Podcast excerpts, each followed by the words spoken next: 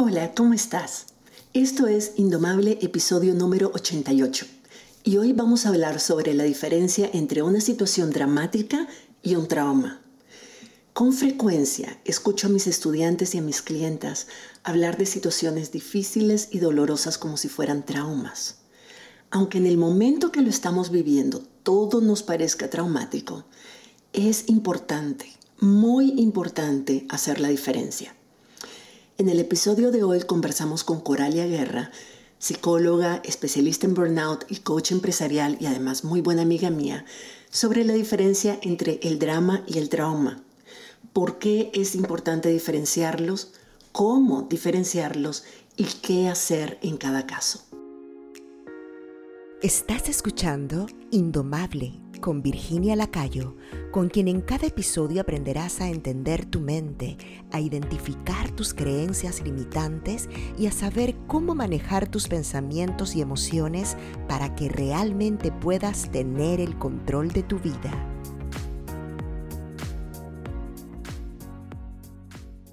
Bienvenida Coralia de nuevo a, este podcast de Indomable. Estoy súper contenta de tenerte aquí. No es la primera vez vos y yo tenemos unas conversaciones súper profundas que normalmente implicarían como seis episodios cada tema, pero bueno, tratamos de hacerlo breve porque eh, siento, yo, a mí me encanta tenerte porque siento de que toda tu experiencia como terapeuta y como coach nos permite tener varias perspectivas sobre algunos temas que son súper importantes para nosotras y de entender. Y el día de hoy, la razón por la que te invité hoy a, a conversar un poco con nosotros es también es es a partir de esas dos perspectivas que vos tenés, ¿verdad? Como terapeuta y como coach, de ayudarnos a entender mejor la diferencia y por qué es importante entender la diferencia entre el trauma y el drama. Vamos a hablar de qué es el trauma, qué es el drama, por qué es importante diferenciarlos, eh, manejar las diferencias, qué podemos hacer al respecto en cada caso, ¿verdad? Cómo cada uno se manifiesta en nuestra vida, en nuestro cuerpo, cómo podemos distinguirlos. Vamos a hablar un poco sobre todo eso. Entonces, en primer lugar, bienvenida. Muchísimas gracias, Virginia. Encantada de estar aquí de nuevo. Una de las razones por las que empecé, eh, quería hacer este episodio, es porque cuando estoy haciendo coaching a todas las personas que, que yo les hago coaching, siento, y también en la calle, y también entre mis amistades y en mis círculos, siento de que, está, de que la mayor parte de las personas, un poco por ignorancia, ¿verdad? Hacen una, utilizan los conceptos de trauma y de drama de manera intercalable, como si fueran lo mismo. Y especialmente el concepto de trauma, o sea, pueden vivir una experiencia que puede ser dolorosa, que puede ser impactante, que puede ser un shock de alguna manera, y automáticamente asumen de que fue una experiencia traumática. Y hablan a niveles súper ligeros como, no, es que quedé traumatizada con esta situación o esta situación me tiene traumada. Hablar en esos términos y con esa ligereza sobre algo que en realidad es una, es una condición mental, primero contribuye a un daño que es innecesario y segundo de que no nos no solo puede ser irresponsable porque terminamos minimizando lo que realmente implica para una persona que sí ha vivido un trauma todo lo que ha vivido. Cuando no distinguimos la diferencia entre drama y trauma, podemos eh, subestimar el efecto, el daño, el dolor que una persona que sí sufrió trauma está viviendo porque pensamos que es simplemente dramático, por ejemplo. Eh, y ese tipo de, creo que es importante que nos informemos sobre esas cosas. Entonces, desde tu experiencia y, y desde tus conocimientos, ¿qué más puedes aportarnos de por qué es importante hacer esta distinción entre el trauma y el drama? La mayor importancia de diferenciar estas dos cosas es la estrategia que vas a utilizar para poderlas manejar. Porque una vez que vos te das cuenta de que estás en una situación traumática y que la has logrado identificar realmente como un trauma, tenés estrategias de abordaje distintos y de soluciones diferentes. Y cuando te das cuenta que es dramático, tomas decisiones también diferentes. Entonces hablemos de cuál es la diferencia. ¿Cuál es la diferencia entre trauma y drama y cómo podemos distinguir cuándo es realmente un trauma y cuándo es simplemente el drama, todo el, todo el drama y todo el sufrimiento que nos hacemos a nosotras mismas con lo que estamos pensando? La diferencia es bien sencilla y puede que no ofenda la sencillez de la diferencia, sin embargo, es importante empezar por ahí. Un trauma es algo que ya pasó, que sí sucedió, que hay hechos que lo comprueban, observables, medibles, tangibles o no tangibles, existieron y no son un invento de mi mente, no son una proyección del futuro, son una realidad que sí se vivió y pueden ser desde muchas perspectivas. Puede ser un trauma físico, puede ser un trauma psicológico, puede ser un trauma emocional, de hecho puede ser un trauma social. Eh, hay eh, sociedades que viven traumas políticos. En nuestro país, Virginia, nosotros vivimos traumas reales con fechas, con días, con horas que fueron sociales y que en efecto sucedieron y pasaron. El drama no ha pasado. El drama está determinado por todas las cosas que yo empiezo a concluir y a suponer y a imaginar a raíz de algo que pudiera vivirse o no he vivido o sí ya viví, pero que eh, es algo que yo empiezo a suponer que va a pasar y que va a suceder. O sea, pude haberlo vivido o no, pude haber tenido un trauma o no al respecto, y va a pasar y va a suceder. Y aquí hay todo un debate enorme porque eh, caemos en algo que se llama pensamiento catastrófico. Cuando nos metemos en el, en el círculo dramático, caemos en algo que se llama pensamiento catastrófico. Hay estudios científicos sobre el pensamiento catastrófico que implican que más del 90% de todo lo que el drama que se crea en tu cabeza que no ha pasado, más del 90% no va a pasar. Y hay estadísticas en esos estudios sobre el pensamiento catastrófico que dicen que más o menos el 8.6% de las cosas que te imaginas dramáticamente pueden suceder, pero no en la magnitud que te las estás imaginando. Sin embargo, cuando una persona tiene un trauma real, vivió cosas que la dejaron condicionada, esa es la palabra correcta, tuvo un aprendizaje traumático y eso generó un, estímulo en el cerebro eh, o en la experiencia de la persona y tuvo una respuesta en su cerebro que pudo haber quedado muy grabada o levemente grabada o no necesariamente grabada de la forma en la que la acostumbramos a hacer. Y en base a esa respuesta que yo di, generalmente voy a seguir dando la misma respuesta. Entonces quedamos condicionados, que ese es el término correcto para hablar de los traumas psicológicos. Cuando hablamos de los traumas físicos, pues me rompió una pierna, la pierna está rota y aquí no hay nada que interpretar al respecto. Sin embargo, puedo empezar a crear dramas sobre eso. Puedo decir que se me rompió una pierna y que yo ya no tengo ah, posibilidades de salir por mi cuenta adelante en la vida. Que yo, yo ya estoy inválida, que yo ya no puedo conseguir una pareja, me empiezo a sentir sola, ya nadie me va a querer, esto no es bueno, yo ya no tengo capacidades para, para salir adelante o conseguir un empleo. Y eso sí ya es un drama, eh, perdón, un, un, drama que te lleva por decisiones que no han sucedido, pero vos ya las tomaste. Y el día que se te presente la situación, vos vas a sentir que ya estás preparada para tomar una decisión que realmente no te lleva por el camino más adecuado. Entonces, más o menos esa es la diferencia. El trauma es algo que sí te pasó, físico o psicológico, y el drama es todo lo que te imaginaste alrededor de eso. Ahora, eh, si digamos alguien sufrió una experiencia traumática, puede ser que más adelante, precisamente por ese condicionamiento que, que, que, que se establece, empiece a generar comportamientos dramáticos pensamientos dramáticos, o sea, catastróficos, todo el, pensamiento catastrófico, pero porque es parte del condicionamiento del trauma, porque ya empezás a vivir con miedo y todo lo ves negativo y todo, porque hay un miedo de que el trauma, la experiencia traumática vuelva a ocurrir, ¿verdad? Por ejemplo, en el caso de personas que a lo mejor sufrieron abandono cuando eran niños o niñas o, o violencia, y entonces ya, ya van anticipándose a la posibilidad de que eso va a aparecer en todos lados y de todas las personas y que nunca van a estar a salvo. Entonces, en ese momento están anticipando, es un pensamiento eh, de anticipación que, de algo que no ha ocurrido, pero que responde a una experiencia que sí marcó y que sí condicionó ese comportamiento. En cambio, eh, en los otros casos que a lo mejor no hemos vivido ese trauma, el cerebro, nuestro cerebro tiene, eh, tiene de todas maneras tendencias negativas, o sea, es natural de que nuestro cerebro humano va siempre a tener una tendencia medio catastrófica y negativa en las cosas, porque como no lo hemos aprendido a manejar y lo dejamos correr por su propia cuenta, obviamente va a estar en modo de sobrevivencia todo el tiempo y a todo le va a ver cara de amenaza y entonces si nos dejamos llevar por eso sin analizarlo, sin pensar, sin, sin realmente sentarnos a interpretar, ok, ¿qué tanto de esto es real y probable y qué tanto es solamente mi cerebro viendo el coco en todos lados, verdad?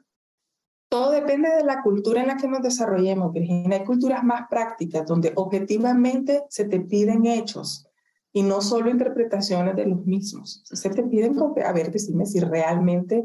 Es que, es que creo que me voy a correr del trabajo, es que mira, fíjate que, yo ya tengo 50 años y ahí yo no he visto que nadie pase de los 50 años. Ok, si tenés una pequeña relación estadística sobre lo que vos vas a vivir pronto, que son tus 50 años. Sin embargo, podés diseñar estrategias para no caer en esas estadísticas. Sucede que en nuestra cultura latina, en nuestra cultura latina es una cultura judeocristiana, donde el sufrimiento está sobrevalorado y además te lleva a la salvación.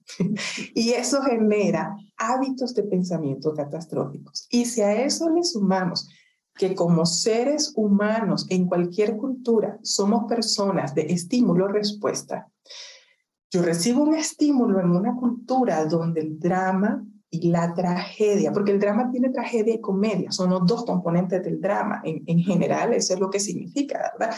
No sé si recordás, cuando se, se, habla de teatro, se pone una carita sonriente y una carita triste o llorando, acongojada porque ese es el componente del drama. El drama no es solo tragedia, también es comedia. Entonces, en nuestra cultura latina estamos eh, muy, muy vinculadas a interpretar eso de forma absoluta, como que fuera una realidad, y se nos ha premiado incluso por sufrir. Se nos ha dicho que bueno, que nos va a hacer buenas personas, que nos va a llevar a la salvación. Entonces, eso refuerza el pensamiento catastrófico. A mí no me gusta llamarle negativo porque eh, hay pensamientos negativos que te pueden salvar la vida. O sea, yo, puedo pensar que me van a atropellar, entonces mejor me digo a la hora de cruzarme en la calle, ¿verdad? Aunque nunca me hayan atropellado, es un pensamiento de resguardo de mi propia integridad.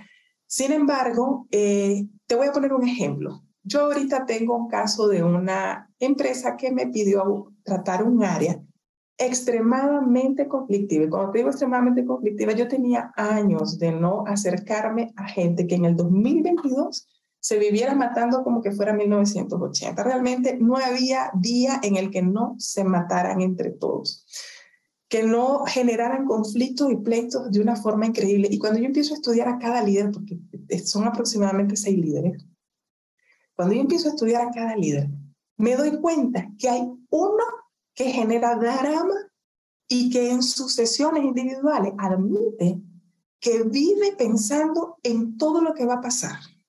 ¿Ok?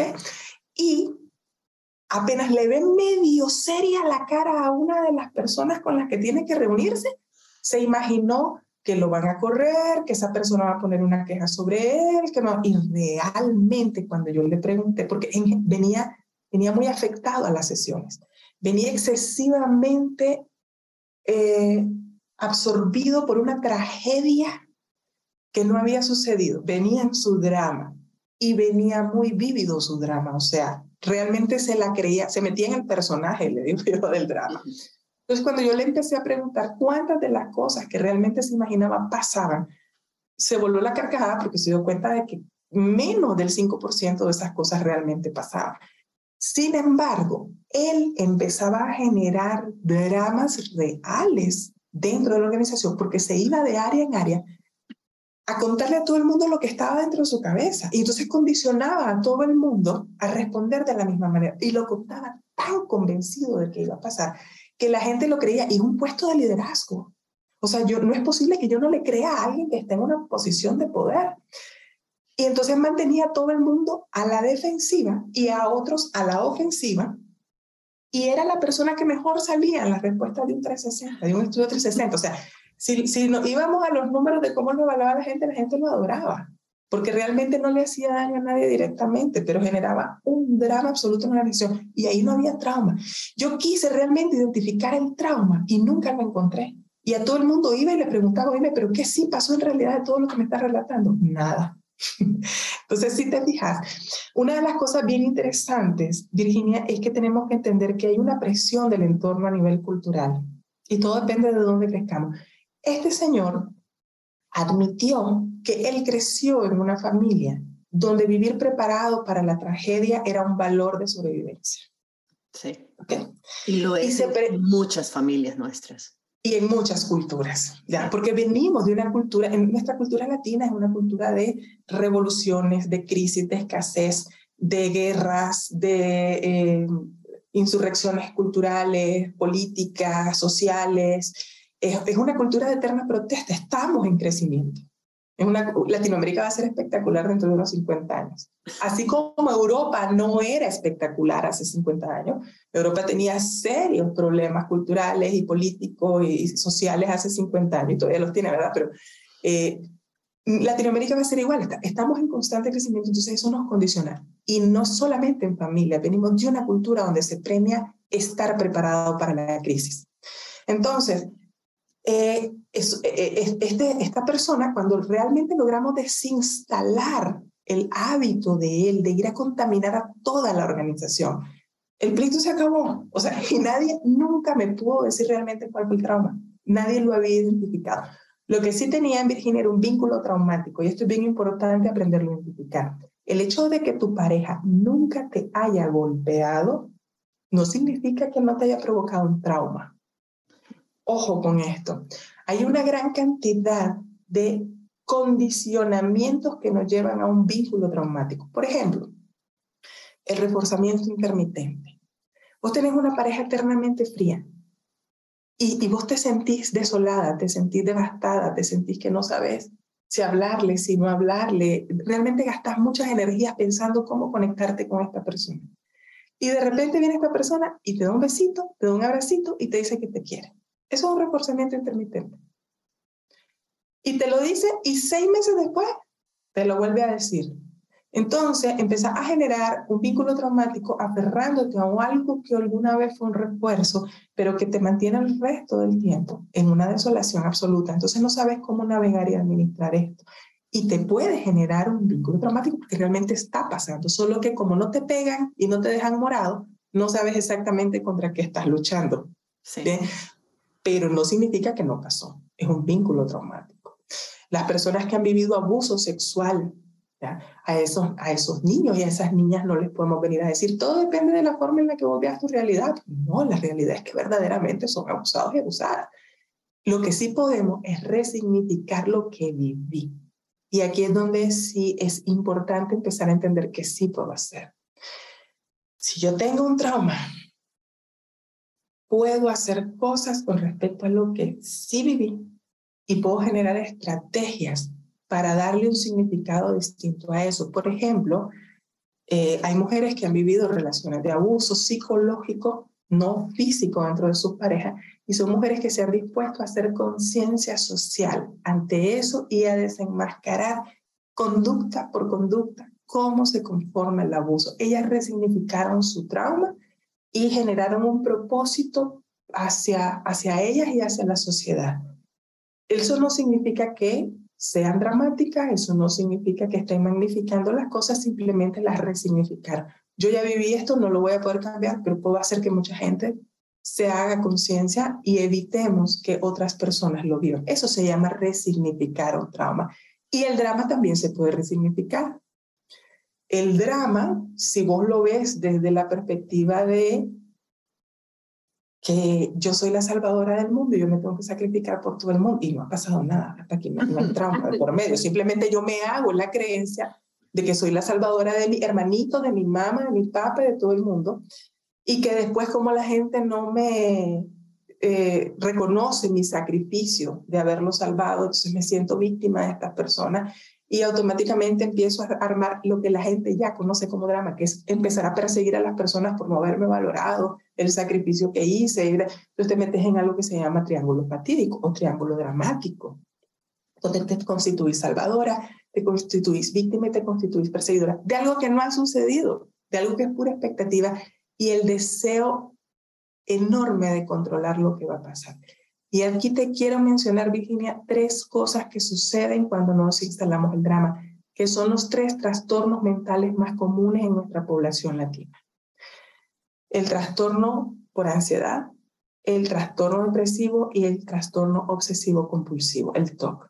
Una gran cantidad de personas que sufren TOC, trastorno obsesivo compulsivo, lo sufren desde sus creencias de controlar lo que va a pasar y no sobre algo que sí vivieron. Y son los tres trastornos más comunes. La vez pasada me decía una paciente, es que la ansiedad es un trastorno. Yo decía, no, hija, la ansiedad no es un trastorno, la ansiedad es un sentimiento que si no lo podés gestionar a largo plazo, se termina convirtiendo en un trastorno. Pero la ansiedad es importante porque te puede dar alertas de decisiones que tenés que tomar a corto plazo. Pero como no las tomaste, se te quedó y se te quedó y se te quedó convertido en una emoción permanente que se te llegó a convertir en un trastorno de algo que ni siquiera has vivido o ha pasado.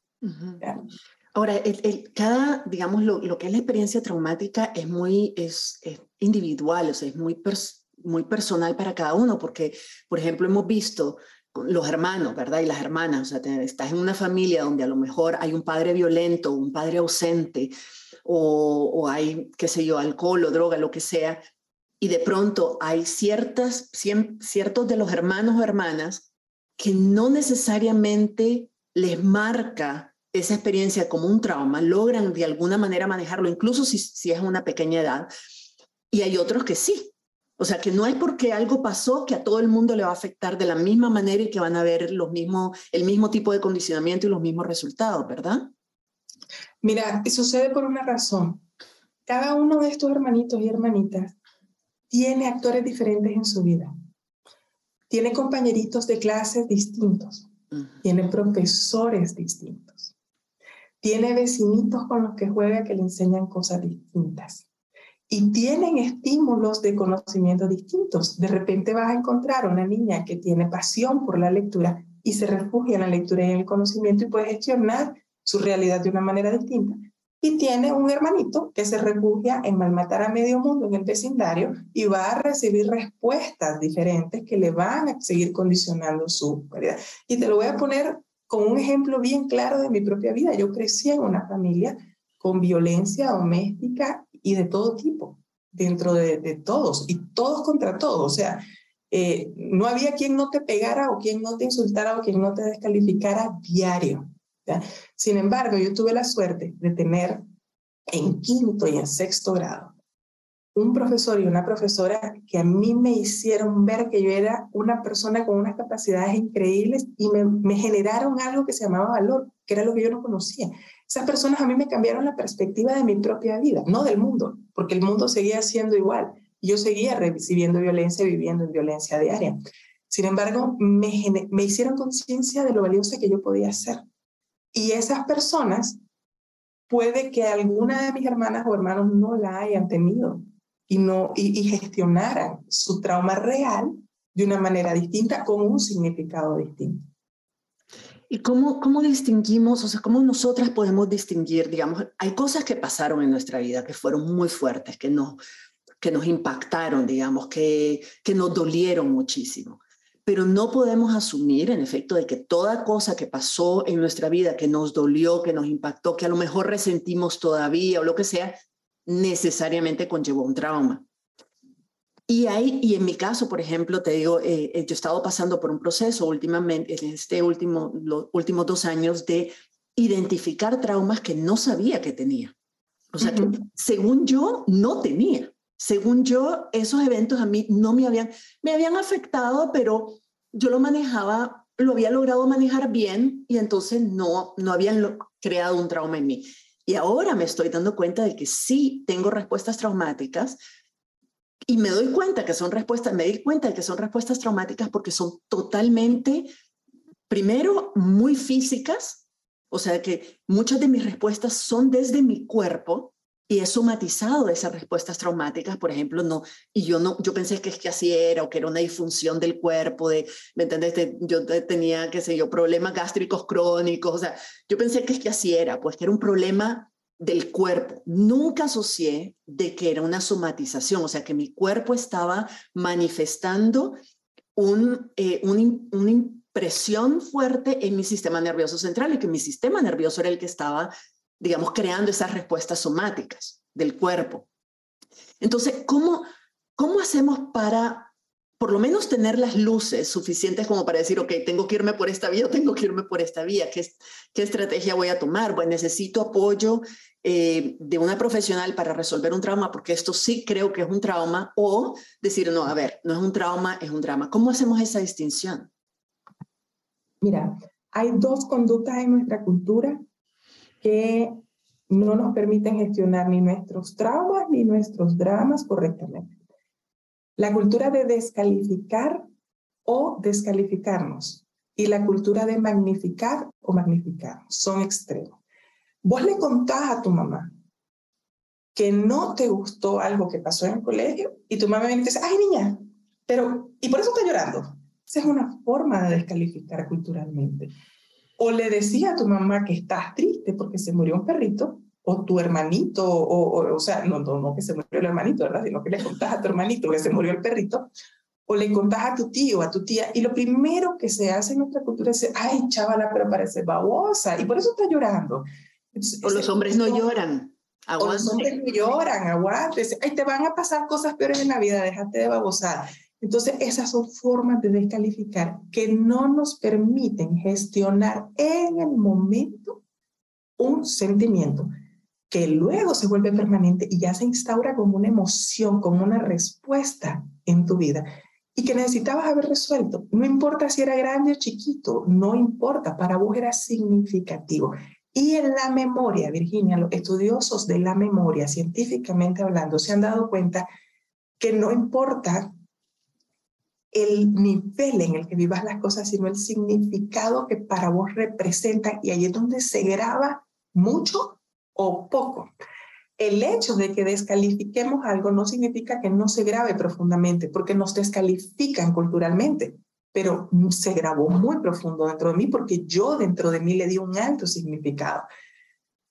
Y magnificar también genera una distorsión enorme en la forma en la que yo lo voy a gestionar, porque a la larga, algo que pude haber resuelto fácilmente, y yo me metí en tanta magnificación o me metieron en tanta magnificación que llegó un momento en que yo empecé a tomar decisiones que no tenía que tomar en mi vida. Te voy a poner un ejemplo de lo que nos pasaba en nuestra juventud. Todavía en, nuestro, en nuestra juventud había un estigma social con respecto a la virginidad. Hoy en día nadie habla de eso y qué alegre, ¿verdad? Sin embargo, en nuestra juventud, vos te metías con una pareja, tenías relaciones sexuales con ella a los 18 años y a los 19 años terminabas esa relación con esa persona y toda la gente que se dio cuenta que vos tuviste una relación sexual con ella te estigmatizaban como alguien que ya no era digna de un amor eh, en el futuro porque ya no eras pura, ya no eras virgen, ya estabas deshonrada. Yo, yo todavía lo escuché. En nuestra generación creo que fue una de las pocas eh, últimas que ya se hablaba, pero había gente que terminaba traumada por eso y terminaba creyéndose que ya no tenía un futuro, que no tenía dignidad, que no eran personas valiosas, que eran un descarte social. Y si te fijas, la forma en la que yo significaba esa experiencia en, se grababa en mí al nivel de convertir ese hecho tan dramático, porque trauma no hubo, ahí no hubo ningún trauma, pero había tanta presión social del entorno que sencillamente yo lo terminaba convirtiendo en algo que se me grababa como una respuesta traumática. Claro, entonces, entonces yo... pasas la vida, el resto de tu vida, en relaciones disfuncionales porque vivís pensando que no mereces el amor y que en cualquier momento te va a dejar porque no sos merecedora de un amor puro. Entonces creas codependencias y creas, te vuelves needy y empezás a, a, a tener apegos irracionales porque en tu mente creciste con la idea de que no mereces ser amada porque ya estás dañada. Correcto, y se te genera una distorsión del apego. Y ahí no hay trauma alguno. Vos lo que tuviste fue una relación sexual a la cual tenías derecho. Así, y, con gusto. Sí, exacto. Sin embargo, hay todo un entorno que te presiona a condicionarte. Entonces, dos, es eso, a eso le llamo yo eh, eh, sobredimensionar o magnificar un hecho que simple y sencillamente no tenía que haber sido ni descalificado, ni sobredimensionado o magnificado. Entonces, esas dos conductas son indispensables que a partir de hoy aprendamos a gestionar. Estoy descalificando algo que aunque parezca mínimo, no debe de ser descalificado, o estoy magnificando algo que puedo ponerle en una perspectiva distinta. Y aquí hay una palabra importante que se llama objetividad, hecho y perspectiva. A ver, realmente cuáles fueron los hechos. Independientemente de mi interpretación de los mismos, el hecho cuál fue. Y cuando yo le pregunto a las personas cuál fue el hecho, estas personas me dicen lo que ellas interpretan del hecho y no el hecho como tal. Ok, tenías una reunión de trabajo, un desayuno trabajo y resulta que el proveedor del desayuno no llevó los desayunos y todo el mundo está muerto de hambre a las 9 de la mañana, ya no puede ni pensar. Y tú después le preguntas a la persona cuál fue el hecho y te dice, el hecho es que este proveedor es un irresponsable. Y ese no es el hecho. El hecho es que el desayuno no llegó a las 7. Lo que yo piense o sienta al respecto es algo que tengo que aprender a poner en perspectiva. Primero identifiquemos el hecho y luego identifiquemos si lo estoy sobredimensionando o si lo estoy descalificando para poder salirme del drama, porque el drama se va en las dos vías o lo descalifico o lo sobredimensiono. Entonces, aprendamos a identificar los hechos observables, medibles, tangibles y separarlo de las opiniones personales, de las interpretaciones.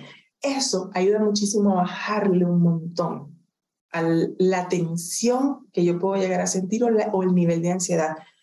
Porque, a ver, por ejemplo, el trastorno obsesivo compulsivo, Virginia, se forma a raíz, por ejemplo, de la creencia de que si yo no ordeno bien el individual de la mesa y el, y el tenedor y el cuchillo donde deben de estar, si yo no hago eso, si no hago ese ritual cada vez que como, cuando llegue a mi casa voy a encontrar a mis padres asesinados y llenos de sangre de toda la sala y descuartizados. Eso es un trastorno obsesivo compulsivo. Hay una creencia de que si yo no sigo cierto ritual, va a pasar algo. Y si te fijas, ahí no ha pasado nada. Pero el trastorno obsesivo compulsivo es una de, las de las eh, patologías psicológicas más difíciles de desinstalar, porque el cerebro ya formó un estímulo que no existe como, y ya lo asoció a una respuesta que ni siquiera tiene que ver con lo que va a pasar. O sea, que yo arregle bien los cubiertos y el individual a la hora de comer no tiene nada que ver con que asesinen o no asesinen a mis padres, pero mi cerebro la asoció. Y desasociar eso es un trabajo descomunal. De hecho, uno de los y, es una de las enfermedades mentales más recurrentes en nuestra adolescencia. ¿Qué sucede? Que no hay mucha estadística al respecto porque muchos adolescentes no se atreven a confesarle a sus padres que están viviendo eso. Pero ahí hay un drama enorme que genera respuestas casi de nivel traumático y a veces hasta más.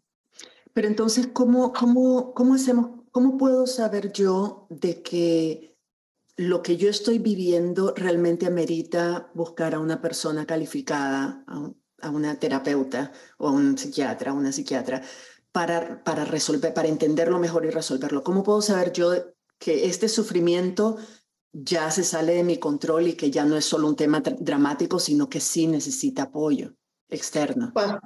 mira, la, la mayoría de las personas consideramos que la terapia debe buscarse cuando ya hay un daño.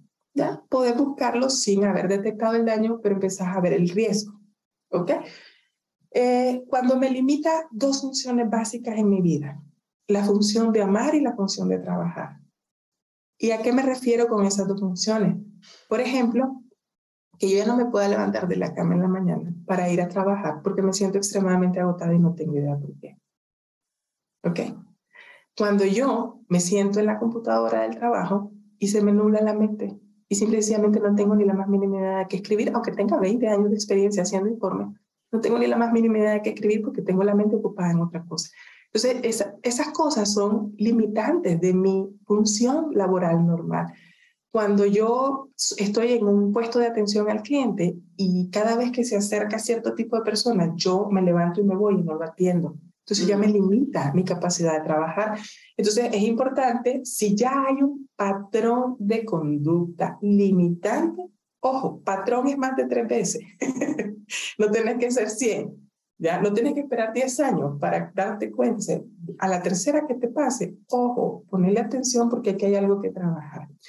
O cuando te limita tu capacidad de amar, ¿qué significa? De poder proporcionar afecto a quien sea que querrás amar, a tus hijos, a tus hijas, a tu pareja, a tu padre, madre. Hay personas que tienen rollos tan porque yo creo que todos tenemos rollos demasiado serios con padre y madre, y nos limitan nuestra capacidad de relacionarnos con estas personas y nadie está obligado a amar a nadie. Sin embargo, cuando yo ya me doy cuenta que esto es un patrón en todas mis relaciones y que hay cosas que ya no puedo hacer, es indispensable buscar ayuda profesional para entender dos cosas. O si tengo un nivel de daño que puedo minimizar con una estrategia, cuando digo minimizar puedo disminuir el nivel de daño a través de una estrategia, o simple y sencillamente soy así y así quiero ser. y, y, dejar de sufrir por eso. Pues hay gente que dice, a mí no me gusta abrazar gente y no tengo ningún trauma al respecto. Simple y sencillamente me sobrecarga estar oliendo personas y estar recibiendo el calor de la gente. A mí sensorialmente me genera una invasión, no la quiero. Pues si vos revisas el historial de esa persona, no tiene ningún trauma y tampoco tiene un drama al respecto. Simple y sencillamente no quiere abrazar gente. Entonces, salís medio tranquilo de la terapia porque decís, hombre, yo no tengo por qué abrazar a nadie, y punto. Y le puedo explicar a mi familia que a mí no me gusta abrazar. Ya, a, mí mi hijo, en el espectro autista, a mí mi hijo me limita a dos abrazos por día porque él me pide su espacio personal y a dos besitos en el cachete porque yo soy bien querendona y me encanta andar besuqueando a todo el mundo.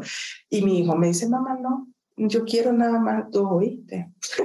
Ay, divino. Y eso no significa que el chaval esté traumado o que esté dramático. Simplemente o que no se quiera. No, no, exacto. Entonces, pero ¿cómo me puedo dar cuenta si necesito ayuda? En el amar y en el trabajar, si yo reproduzco patrones que no me están permitiendo ejercer esas dos funciones correctas, automáticamente me merezco, no, no necesariamente tenés que buscar ayuda profesional, Virginia, a veces hablar con personas bien coherentes, con una visión bien práctica de la vida te aterriza. Sí. De veras que eh, ahora, si te limitan de verdad tu vida laboral o afectiva, entonces sí busca ayuda profesional. Fantástico. Coralia, mira, de nuevo, mil, mil gracias. Súper, súper ilustrativo todo lo que nos has contado. Creo que es de muchísima ayuda hacer esta distinción, saber cómo reconocerla, saber qué tipo de ayuda necesitamos, saber por qué también es, es importante empezarnos a trabajar. Todas las personas tenemos, por la cultura en la que vivimos, tenemos la tendencia a lastimarnos de manera innecesaria. Y ese tipo de daño que nos hacemos de manera innecesaria puede crear, puede tener un impacto mucho más serio, totalmente evitable en nuestra vida, en nuestro comportamiento, en nuestro trabajo, en, en, todos los aspectos de nuestra vida, incluso en nuestra salud física, o sea, como un, trauma mal diagnosticado o no diagnosticado o, o ninguneado, descalificado por una misma sobre todo, puede generarte desde gastritis y úlcera, estreñimiento crónico, eh, síndrome de colon irritable, eh, diabetes, hipertensión, o sea, cosas que pensamos que, que son factores externos o que, ay, qué mala suerte la mía, me dio hipertensión, pueden ser realmente el resultado de, una, de, de, un nivel de represión excesiva de una emoción y de, una, y de creencias y de comportamiento y de decisiones, como dijiste, que no están siendo trabajadas de la forma en que deberíamos haberla trabajado, cuando debimos haberla trabajado. Ahora, la, buena noticia de esto es que nunca es tarde, ¿verdad? O sea, que en cualquier momento podemos abordarla, podemos buscar ayuda, podemos empezar a, lo que vos decías, a, a reflexionar, a hablar con otra gente, a tomar perspectiva, aprender a separar los hechos de los pensamientos y de las interpretaciones, a ser un poco más objetivas. Difícil ser 100% objetiva, porque la cabeza es la que está tratando de ser objetiva, la cabeza no es, no es tan objetiva, pero pero tratar de ser más objetiva en, distinguir, ok, esto, cuál es el hecho, cuál es mi interpretación, qué tanto estoy subcalificando o, ninguneando este hecho y qué tanto lo estoy sobredimensionándolo de manera innecesaria, cómo esto me puede afectar. O sea, son muchas cosas que nosotras podemos hacer desde ya por nuestra cuenta para empezar a aliviar un poco la sobredosis de estrés y de ansiedad y de emociones cargadas que, que nos pueden estar afectando. Y a partir de ahí decir, ok, ¿hasta dónde llego yo y dónde necesito el apoyo de alguien más? O sea, que puede ser, como vos decís, una persona muy coherente, muy ecuánime, muy relajada, con buena perspectiva, o de pronto alguna coach para algunas cosas o una terapeuta para algunas cosas. Entonces, mil, mil gracias. Fascinante. Yo estaba, según yo iba, iba, iba a involucrarme más y todo, pero estaba embobada escuchando todo lo que estabas compartiendo me sentía muy identificada, no solo en mi experiencia personal, pero también en la experiencia de las personas con las que yo trabajo. Creo que nos va a servir a todas de muchísima ayuda tener esto claro. Les recomiendo escuchar este episodio más de una vez. y bueno, si tienen preguntas o lo que sea, nos pueden escribir a cualquiera de las dos, ¿verdad? Yo en, el, en las notas del episodio voy a dejar eh, cómo contactar a Coralia también si tienen alguna pregunta o alguna inquietud sobre este tema y seguimos conversando. Mil, mil gracias, Coralia, de nuevo por toda tu, tu aporte, tu colaboración, tu sabiduría, tu sentido del humor, porque nos ayuda a dramatizar un poquito esto también. Muchísimas gracias. A vos, Virginia, siempre y encantada de colaborar para nuestro crecimiento y el de todas. Si te gustó este episodio y te pareció útil, compartirlo con otras personas. Hay muchas que necesitan oírlo y te lo van a agradecer. Y si quieres aplicar todo lo que yo te enseño en mi podcast a tu vida personal o profesional, regístrate en mi lista de correos. Ahí te comparto tips, herramientas para manejar tu mente y tus emociones. Te aviso de oportunidades para recibir coaching conmigo y te cuento cómo llevar todos estos aprendizajes a niveles mucho más profundos. Para registrarte en mi lista, visita mi sitio web virginialacayo.com. Te espero por allá y nos escuchamos en la próxima. Si te gustó este episodio, puedes registrarte en el programa Indomable, la comunidad de desarrollo personal donde Virginia Lacayo te acompañará y te brindará herramientas que te ayudarán a transformar tu vida. Visita la página virginialacayo.com y regístrate para recibir contenido exclusivo.